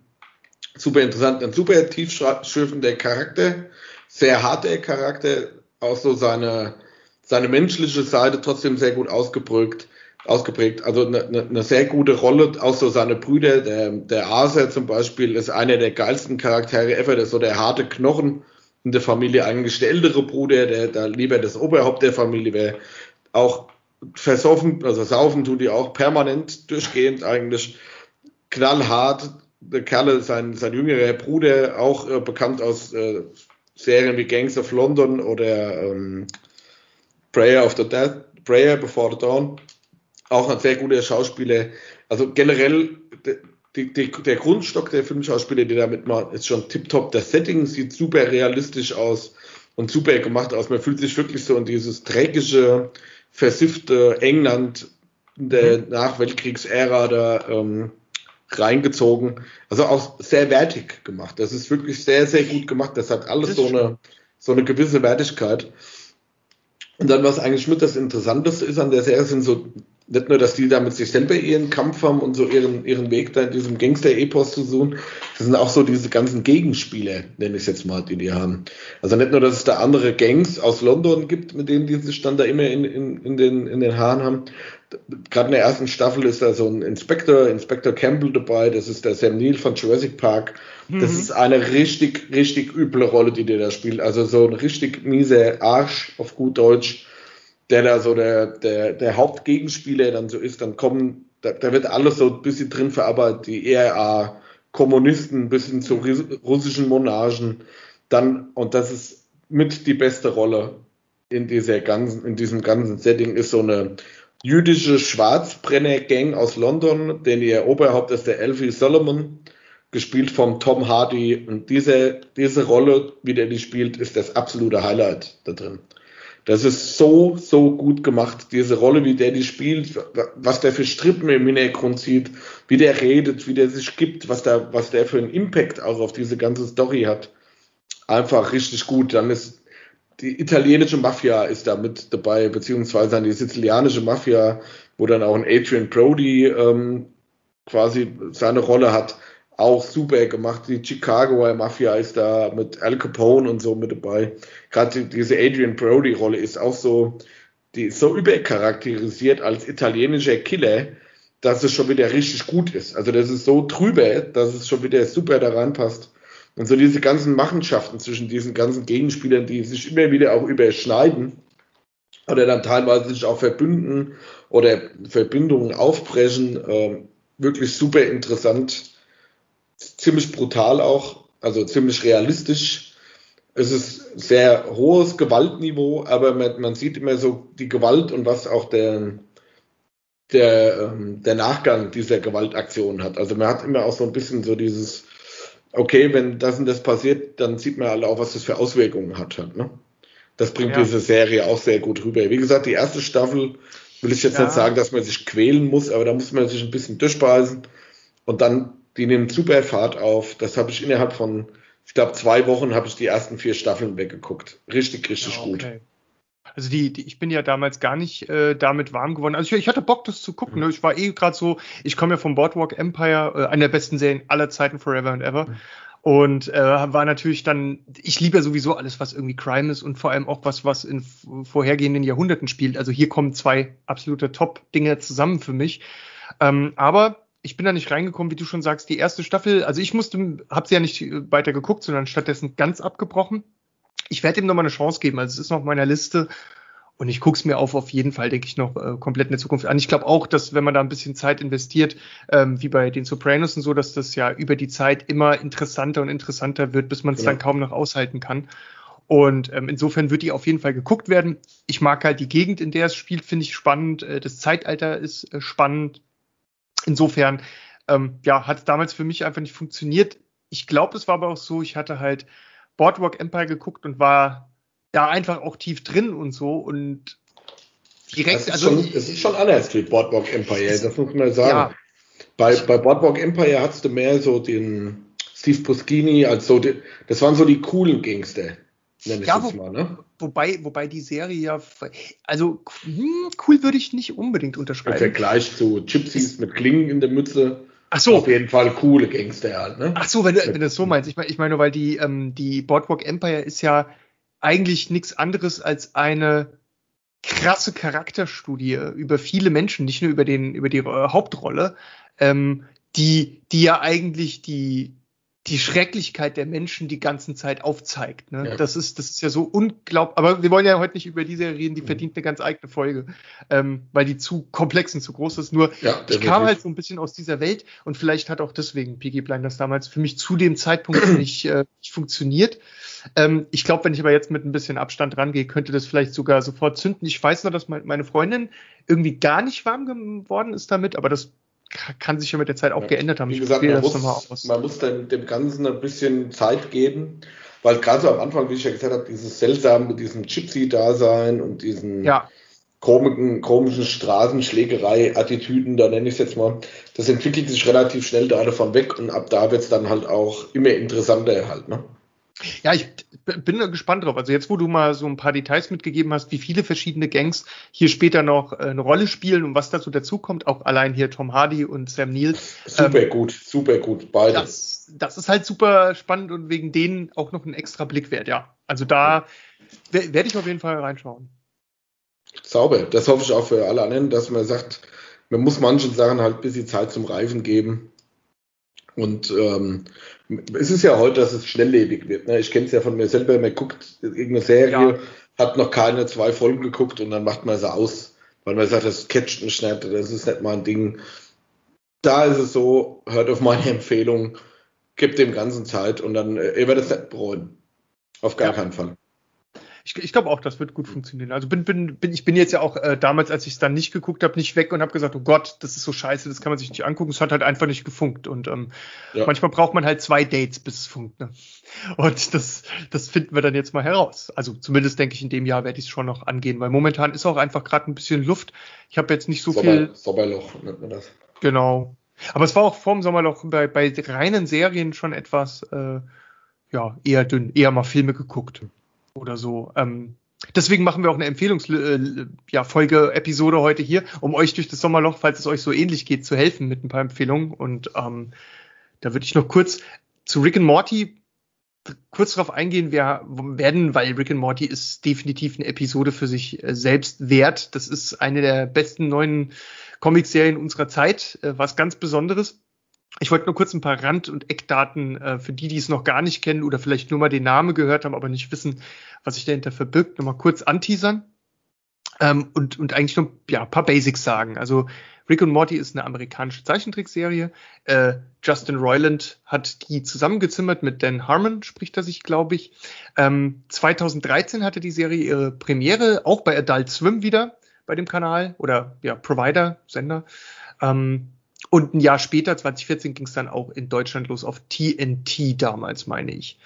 Und ähm, ja, was soll man sagen? Es geht ja im Prinzip um den Rick Sanchez, äh, der dieser verrückte Professor ist, wenn man so will, und, und dem seinen Enkel, der Morty heißt, und die erleben gemeinsam Science-Fiction-Abenteuer in allen möglichen Planetensystemen, Galaxien, Dimensionen, Zeitreisen, einfach, einfach alles, was ihr euch unter Sci-Fi vorstellen könnt, kommt irgendwie in dieser Serie vor. Ähm, das Interessante ist, dass der äh, Royland im englischen, äh, amerikanischen Original beide Hauptrollen spricht. Also mhm. er spricht tatsächlich beide Charaktere. Und ja, die beiden leben natürlich, weil der Morty ist ja auch in der Serie erst äh, 14 Jahre alt, die leben alle bei der Familie. Die Familie heißt Smith. Und da gibt's natürlich noch die Eltern Beth und äh, Jerry. Ähm, und er hat noch eine Schwester, die heißt Summer, die ist 17 Jahre alt. Und im Prinzip der, der, der Hausherr ist ein totaler Loser, der irgendwie wirklich gar nichts auf die Reihe bringt und jeder macht sich über den lustig, äh, einschließlich seiner Frau. Und ähm, deswegen, das ist so der Charakter, der einem eigentlich ständig irgendwie leid tut, weil er halt immer von allen nicht ernst genommen wird, ignoriert wird. Schon so der Durchweg äh, Loser irgendwie so. Ja, er verliert einfach, einfach immer und, und ähm, gerade gestern habe ich von der fünften Staffel wieder eine Folge gesehen, wo er richtig fett, ja, wo er das Fett wieder richtig übel abkriegt und, und mir tut er dann schon immer auch leid. Also ich fühle da immer schon einfach auch mit dem und das ist manchmal so hart und ja, ähm, was war eigentlich, wie kam es dazu, dass es Rick and Morty gibt? In, in a nutshell, also der Dan Harmon hat irgendwann 2012 äh, bei einer Fernsehserie, die hieß Community, gearbeitet und da wurde der gefeuert und äh, wurde dann von Adult Swim angesprochen, äh, wegen der Produktion von einer Zeichentrickserie. Ja, und der war aber jetzt nicht so mega vertraut, wie man so Animationsserien macht und hat sich dann deswegen an den Justin Roiland gewendet, ähm, ja, und damit man das halt zusammen hinbekommen kann und die Grundlagen für die Serie entwickeln kann, sodass das dann irgendwie halt alles auch funktioniert später. Und das haben sie irgendwie auf der Grundlage von einem animierten Kurzfilm, der hier heißt uh, The Real Animated Adventures of Doc and Marty, M-H-A-R-T-I, also bisschen leicht anders geschrieben. Und das hatte der Royland mal für den Channel 101 geschrieben. Also so kam quasi die Situation des einen mit dem Unwissen von dem einen, dass er jemand gebraucht hat, zusammen. So haben die sich gefunden.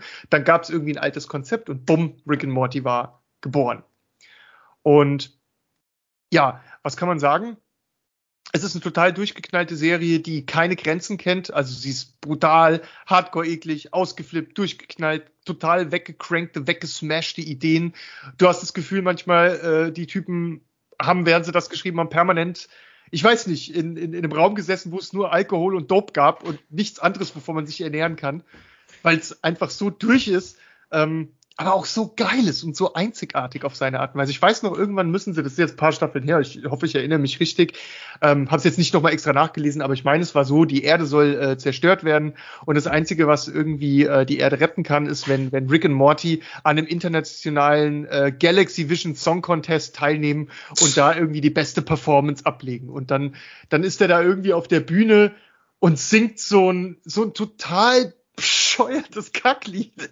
Der singt irgendwie, die, ich glaube, Get Swifty Shit on the Floor. Das singt er die ganze Zeit. Und ich weiß auch nicht, was los war. Ich habe das das erste Mal dann da gesehen und gehört und es hat mich so hinter den Horizont geflasht, dass ich wochenlang mit diesem Shit on the Floor in meinem Kopf rumgelaufen bin und das nicht mehr rausgekriegt habe. Also irgendwas machen die richtig, dass das jedes Mal diese Folgen sich in mein Hirn wie eine Kugel reinballern und einnisten. Das ist, das ist keine Ahnung, was das mit mir macht. Das trifft genau meinen Geschmack äh, Hammernagel auf den Kopf. Es ist einfach zu schön, zu geil, um wahr zu sein, dieser, dieser wahnsinnige Wahnsinn, der da gezeigt wird. Ich habe ja nur die ersten zwei Staffeln davon geguckt, weil es mir einfach zu wahnsinnig war. Ja. Mein, Kum mein Kumpel Andy versucht mich ja auch immer wieder da zurückzubringen. Hier, guck das jetzt mal weiter. Und das ist mir einfach, also da brauche ich richtig Muse dafür. Das ist, ich kenne ja die anderen zwei äh, Serien, die du vorhin erwähnt hast, die sind schon lustig und crazy. Ja, bei Rick and Morty ist äh, das Ganze im, im Quadrat, wenn man das so sagen kann. Das ist schon an so viel, das ist geil gemacht und lustig gemacht, aber das ist so drüber bei so vielen Sachen. Und auch diese Zusammenhänge unter den einzelnen Folgen, über Folgen hinweg oder Staffeln hinweg, ist so clever, diese Entstehung, dieser Progress da im Hintergrund ist so gut. Ja. Da, das muss ich, glaube ich, nochmal komplett von vorne starten, dass man da nochmal einen sauberen Start reinkriegt und nochmal diesen, diese ganze Komplexität, auch wenn es eine, eine super strange, lustige Serie ist, hat es doch eine sehr hohe Komplexität im Hintergrund, dass man die einfach ja. äh, mitnimmt an der Stelle.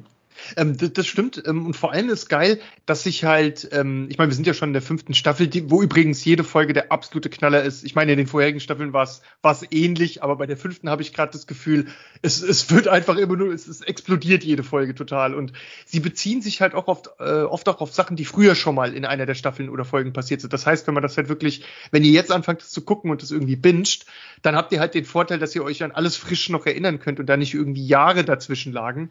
Und das macht dann halt schon Bock, wenn, wenn so eine Sache zurückkommt, zum Beispiel irgendwelche Wesen, gegen die sie gekämpft haben, vor zwei Staffeln und dann kommen die wieder und dann, ja, ist halt ein geiler Effekt und nur mal, um, um zu zeigen, wie hoch der Stellenwert dieser Serie international ist. Also ähm, bei IMDb bei 300.000 Bewertungen oder was, eine 9,3 von 10. Das ist schon super rare. Das ist schon mega hoch, ja. Das ist was ganz Besonderes. Und ähm, bei Meta, bei Rotten Tomatoes haben wir äh, 85 von 100. Und das ist auch sehr, sehr, sehr, sehr gut. Also es ist schon so, dass weltweit die Serie Hardcore gefeiert wird. Und das auch zu Recht, weil sie ist einfach auch so einzigartig wie genial. Und ähm, wenn man es jetzt halt wenn man eklige Sachen nicht so mag, wird man hier ein bisschen abgeschreckt sein. Also zum Beispiel, der Rick ist ja auch andauernd irgendwie auch Alkoholiker, ne, andauernd am, am Saufen und der hat halt immer so Sabberflecken die ganze Zeit im Gesicht. Also die sind auch nie weg. Und wenn der redet, spuckt der dabei halt auch die ganze Zeit. Der ist halt einfach und eklig. Rülpst, rülpst die ganze Zeit. Und, und, genau. Der redet ja kaum Satz zu Ende, ohne dass er mhm. mittendrin rülpst, genau. Und ich, ich finde das aber, ich muss mich halt ständig wegschmeißen bei. Ne? Ich, ich piss ja. mich da ständig weg. Und das macht einen aber wahnsinnig auf Dauer, gerade wenn das äh, ja, genau. Folgen sind, die sehr Rick-lastig äh, sind. Äh, das ist so ja. wie bei äh, Badesalz, das ist aber Glück mit Ihnen, das ist aber Glück mit Ihnen im Zimmer hier. Ja, so hört sich genau. immer an, halt, ne? Ich, ich finde es ja auch krass. Ähm, eigentlich ist das ein Achievement irgendwie. Oder ja, doch, ist ein Achievement. Und zwar, ähm, es ist ja von Anfang an schon so, dass der die ganze Zeit rülpst und sabbert beim Reden. Und das ist ja eine Sache, die, nach der man nach einer Staffel, an die müsste man gewöhnt sein. Und dann einfach sagen, ja gut, das ist der Typ. Aber irgendwie hört es nicht, das rückt nicht in den Hintergrund. Das bleibt irgendwie immer noch witzig. Und äh, obwohl man das schon hunderttausendmal jetzt gesehen hat, aber ich, ich weiß nicht, wie die das hinkriegen, das so aktuell zu halten. Das ist. Ja, schon lustig auf jeden Fall. Genau. Also insofern. Bedürftig, aber lustig. Ja. Das, das heißt also, ähm, wie gesagt, wenn ihr es mal gerne ein bisschen eklig mögt und auch mal gerne die Kotze durch den Raum fliegen seht und so Sachen, ähm, wie man es auch ja auch aus einigen South Park-Folgen sehr, sehr gut kennt. Oh ja, das, da kann man es sehr gut mit vergleichen, ja. Ich, ich glaube ich glaub auch, auf, auf eine gewisse Art und Weise haben die da Ähnlichkeiten. Wenn jetzt die Frage wäre, ähm, ich muss auf eine einsame Insel und ich kann nur eine Comicserie mitnehmen äh, von diesen lustigen Comicserien jetzt, welche würde ich mitnehmen? Bei mir wäre South Park das stelle ich tatsächlich äh, im Final Verdict am Ende des Gerichtstags, stelle ich das noch über Rick und Morty und die anderen Sachen drüber, weil, weil South Park ähm, für mich einfach auch noch diesen, diesen, diesen ernsten mh, mm, Metaton hat. Sie kritisieren halt auch immer Sachen in der Gesellschaft oder zeigen Probleme auf, die irgendwo existieren und uns ist damit auch, finde ich, eine, eine sehr, ähm, ja, weiß nicht, in, in, intelligente Sendung, die, die sich zwar über alles gnadenlos lustig macht und dabei maßlos übertreibt, aber auch immer halt einen ernsten, oder nicht immer, aber oft einen ernsten Kern hat. Ähm, bei Rick and Morty wenn ich da eine Folge sehe, keine Ahnung, wo sie einen ganzen Planeten einen Genozid angerichtet haben, nur weil der Rick gemeint hat, dass das Bier da nicht schmeckt oder sowas.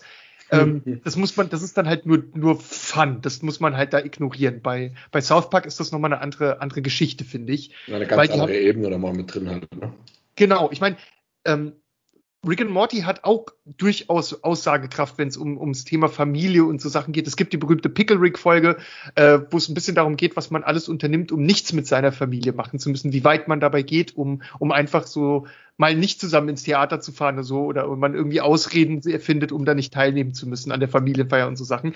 Das gibt es auch dort bei, bei äh, Rick and Morty und Co. Aber South Park macht es halt nochmal in einer ganz anderen Dimension. Und deswegen würde ich das mit auf eine einsame Insel nehmen, weil ohne die könnte ich nicht leben. Aber Rick and Morty ist eine Serie, die darf man im Leben nicht verpasst haben. Und wenn ihr die wirklich noch nicht gesehen habt, macht euch ans Werk. Ihr werdet es nicht bereuen. Und wenn ihr es doch bereut, dann macht ihr uns einfach dafür verantwortlich und die Welt ist wieder in Ordnung. Ja, uns nicht. Du hast es ja empfohlen. Also ich habe das so. dann, ich dachte so, zwei Staffeln aufgehört. Nee, okay. Quatsch. Ich übernehme die alleinige Verantwortung. Ihr habt es gehört. Also das, ähm, wie gesagt, ich fand es auch super lustig, nur man muss dann halt, man muss Bock immer auf diese Art Humor haben, um das äh, durchziehen zu können, finde ich. Und das ist, äh, lohnt sich auf jeden Fall. Da gibt es ja so viele äh, unique Folgen mit irgendwelchen An Ansätzen, einfach top, muss man wirklich sagen. Ähm, vielleicht so kurz vorm Ende, weil wir wollten euch eine kurze, lockere Sommerfolge machen mit äh, ein paar kurzen Serienempfehlungen. Ja, seht ja, wir waren wieder sehr erfolgreich. Ja. Und zum Schluss ja, fünf, fünf sind es doch geworden. Es sind fünf geworden. Ja. Das stimmt. Und ich glaube, wir haben von der Qualität her auch nur hochwertige Sachen ausgewählt, wo sich also wirklich lohnt, nachdem ihr uns jetzt heute mal zugehört habt, da reinzuschauen. Ihr werdet dann, denke ich, nicht enttäuscht sein, egal wo ihr da reinschaut äh, im Normalfall. Also wir haben uns da schon Mühe gegeben, euch was Schönes rauszusuchen. Zum Schluss hätte ich nur noch die äh, eine Honorable Mention und zwar Lower Decks ist ja eine Comicserie, die es äh, seit einer Weile gibt, die sich ähm, mit den Leuten beschäftigt, die auf der Enterprise und Co. halt eben im Hintergrund arbeiten, unten die Klos putzen, die Offiziersmesse schrubben und äh, aber oft sehr äh, unersetzlich und wichtig sind für den Erfolg der ganzen Mission. Die ist mir sehr ans Herz gewachsen, die Serie. Also ich mag die schon sehr, sehr gern.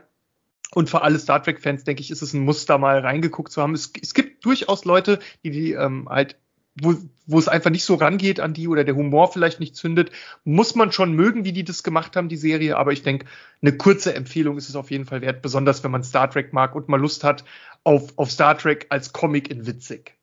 Genau. definitiv, ja. Dann haue ich jetzt auch mal eine letzte ganz kurze Empfehlung raus, wäre eh nur kurz gewesen. Ähm, ich hatte es vorhin schon mal äh, erwähnt bei Piggy Blinders, ähm, bei dem einen äh, Schauspieler. Kurze Empfehlung, Gangs of London ist eine britische Gangster-Serie, wen überrascht. Äh, läuft momentan auf Sky, erste Staffel, 20, 2020 ist die gelaufen oder kam die raus. Ähm, ist von Gareth Evans, dem Macher von Raid 1 und 2, diese übertriebenen indonesischen Martial Arts Filme. Und da muss ich sagen, Gangs of London ist nicht die, die durchweg beste Gangster-Serie, aber diese Special Kampfaktionen, die da drin stattfinden, diese körperlichen Auseinandersetzungen, diese Action-Szenen, die in dieser Serie stattfinden, habe ich die letzten 20 Jahre, glaube ich, in keinem Film, außer vielleicht in Raid 1 und 2 oder The Night Comes for Us oder so gesehen, so durchchoreografierte Szenen mit so einem Score und allem wirklich super empfehlenswert. Wie gesagt, das ist dann die tief, mhm. tiefschürfendste Gangster-Serie mit den größten verzwickten Sachen. Es ist cool gemacht, coole Charaktere, ein cooles Setting, spielt auch in der Jetztzeit. Und einfach, wenn es da zu Gewaltaktionen kommt, richtig, richtig, richtig gut gemacht. Also ich habe hier abends gesessen, ich habe die, glaube ich, an einem oder an zwei Abenden durchgeguckt. Mhm. Ich war geflasht. Da gibt es die Folge 5, ist es, glaube ich, wo äh, ganz viele verschiedene Fraktionen auf so ein Cottage, auf so ein äh, Haus in, äh, auf einem englischen Land zusammentreffen. Das wird vorher von so einer Drohne gefilmt von oben, wie die da alle hinkommen. Und was da passiert, die Folge habe ich allein zwei oder dreimal am selben Tag geguckt, weil ich die Action in dieser Folge so geil fand. Das ist kein Michael Bay Tauben fliegen durchs Bild und ähm, wie nennt man das, dieses Schnittgewitter, wo eine Million Schnitte ja. in einer Folge sind. Das sind teilweise One-Shot-Szenen, die über Minuten gehen und oh. das mit der ah. brutalsten Action. Und auch Herrlich. super, super gut gemacht. Deshalb muss ich das nochmal empfehlen. Wir hätten jetzt auch noch mehrere Empfehlungen gehabt. Da hätte ich sogar mal eine, eine Zeichentrickserie gehabt mit Castlevania. Da müssen wir das nächste Mal vielleicht drauf eingehen. Ja. Äh, da müssen wir länger auch drauf eingehen. Oder ja. ähm, für einen Freund von mir, Johannes, hatte mich letztens gefragt, ähm, was wir mal an äh, Science Fiction empfehlen können. Er ist großer Science Fiction Fan. Auch da mal kurz zu erwähnen, The Expense kann man sich da immer ja, mal hinlegen. Pflicht. Bin ich auch Pflicht. immer noch dran, immer noch nicht durch. Schwanke immer zwischen Buchversion und Serienversion. Auch für dich, Johannes, guck dir mal Expense an. Läuft auch auf, nee, läuft auf Amazon Prime. Ne? Äh, ja, die hatten, das, das war ja eigentlich, ähm, sollte nicht weiter fortgesetzt werden. Und dann hat, äh, ist der Jeff Bezos rein, hat irgendwie, also jetzt mal vereinfacht gesagt, gesagt, ich will noch wissen, wie es weitergeht, ich will das Ende noch sehen. Ja, und hat dann kurzerhand gesagt, für mich war das auch ganz kritisch an der Punkt, ich habe nämlich zu dem Zeitpunkt drei Science-Fiction-Serien geschaut, das war Dark Matter, diese Serie und noch eine andere, fällt mir gerade der Titel nicht ein, und zwei von denen ähm, gingen dann, glaube ich, nicht weiter, was mich echt traurig gemacht hat, weil eine war mir äh, schon sehr ans Herz gewachsen davon. Und dann konnte ich, äh, zumindest ging, ging hier bei Expenses dann auf einem anderen Kanal weiter. Es ist das Game of Thrones im Weltall. Ja. Und nicht weniger komplex. Es gibt tausende Charaktere, es gibt verschiedene Sprachen, parallel laufende Handlungsstränge, wirklich alles, was eine Gott-Serie sozusagen ausmacht, ist da. Sowas gab es in der Form im Sci-Fi-Bereich also meines Wissens nach in dieser speziellen Form noch nicht. Es gab auch Babylon 5 und andere sehr gut ausgearbeitete oder, oder fantastisch ausgearbeitete Serien, aber Expense ist schon was ganz Besonderes und mir geht's da wie dir. Man schwankt so ein bisschen, man, eigentlich will man es lieber als Buch lesen, anstatt es zu gucken. Ich habe es schon wie viel Mal aufgehört, weil ich mehr die, die Bücher lesen will. Ich scheue auch den Vergleich Game of ja. Thrones-like, weil es kommt ja immer bei allem, was mehr als einen Handlungsstrang hat, wird dann mir gesagt Game of Thrones mäßig. Aber das ist schon sehr gut. Also als letzte Empfehlung war das The Expense, vorher nochmal kurz zu dem Gangs of London.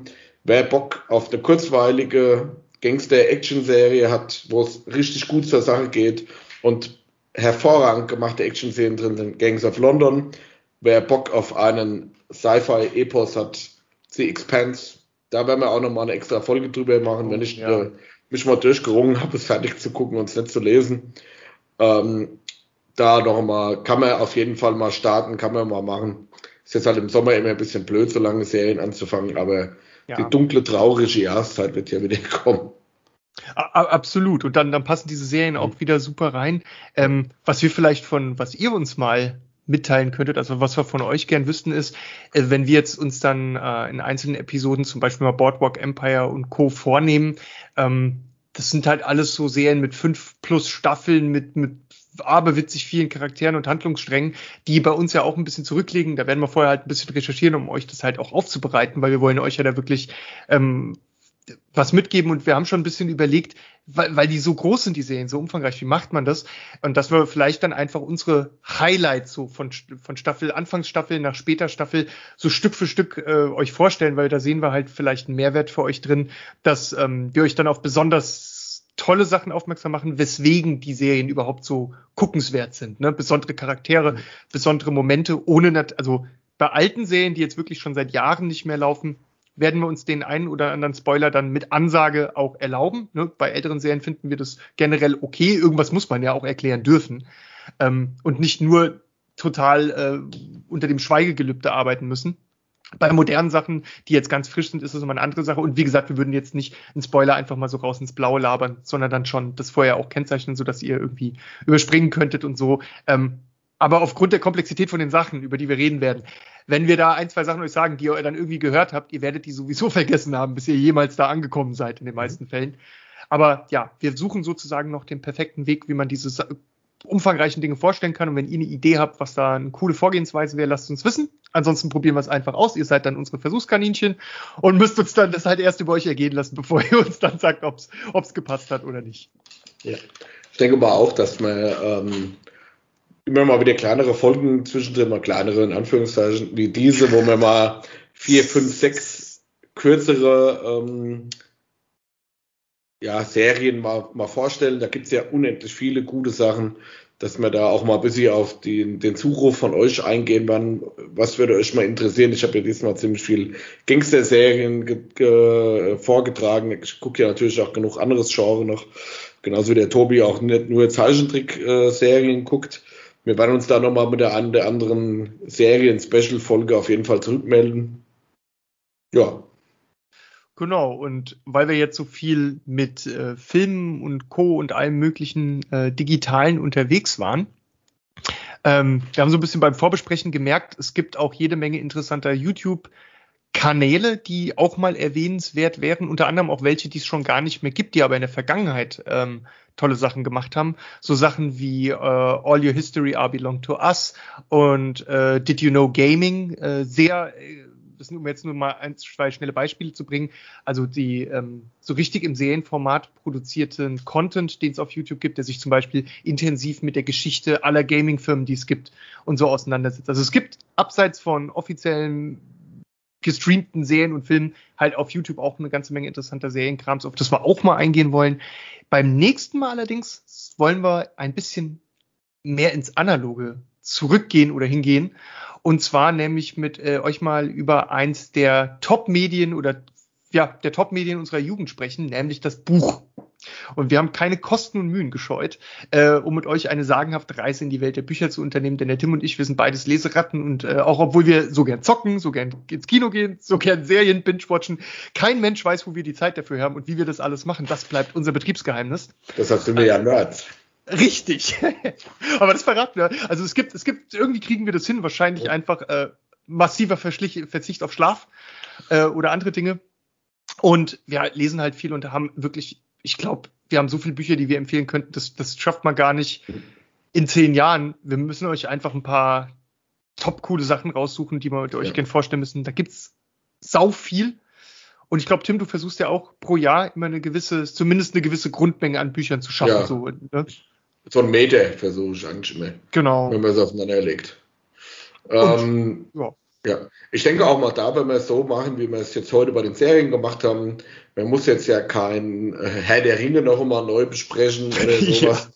ja. ähm, wir suchen mal jeder so zwei, drei äh, Schmankerl, nenne ich es jetzt mal raus, die vielleicht nicht jeder auf seiner Mainstream-Liste stehen hat, wo man sagt, das sind Unterhaltung, gute Unterhaltungsbücher oder interessante Settings oder die uns einfach persönlich ans Herz gewachsen sind, die man einfach gern hat an, als Bücher. So, machen wir auch so wie jetzt so eine kleine Folge, jeder drei, vier interessante Bücher für euch, dass man einfach so ein bisschen angeregt wird, auch mal vielleicht mal wieder abends den Fernseher auszulassen und mal ein Buch in die Hand zu nehmen.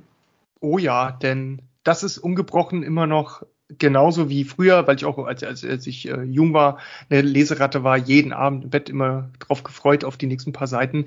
Es ist, man darf nicht vergessen, wenn man ein Buch liest, das ist natürlich ein Inhalt der nächsten Folge, um es nochmal kurz zu sagen, dass die eigene Fantasie eben die Bilder, die Charaktere, die Stimmen und die besonderen Momente dann produziert äh, aufgrund des Textes und dass ähm, bei den anderen Sachen man halt immer was vorgesetzt bekommt. Und das ist auch der Grund, warum ich heute noch so gern lese, weil ich mir auch die Sachen manchmal gerne einfach selber ausmalen möchte. Ja. Und, und nicht immer alles nur fressen will, was mir vorgesetzt wird. Und Bücher sind zwar auch so, dass da schon drin steht, was passiert, aber wie du dir das ausschmückst, ähm, das bleibt ja dann dir überlassen.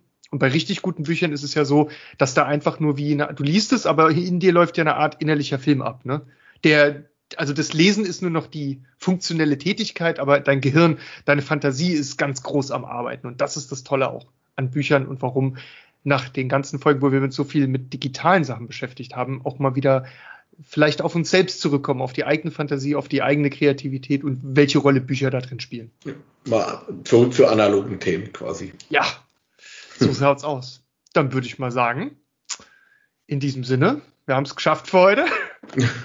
ist ein bisschen länger geworden als Wie immer, ist ja, ist ja mal was Neues, dass es mal ein bisschen länger geworden ist. Genau. Wir sollten uns vielleicht einfach mal als Marke zwei Stunden setzen und dann können wir jedes Mal sagen, wir sind ja früher fertig geworden. Das klingt gut. Das dürfte ja? Also die Messlatte einfach mal anders legen und ja. sagen, auch für eine zwei Stunden Folge waren wir jetzt mit einer Stunde 20 oder was wir jetzt schon wieder haben, eigentlich äh, kurz. Ne? Ja, stimmt.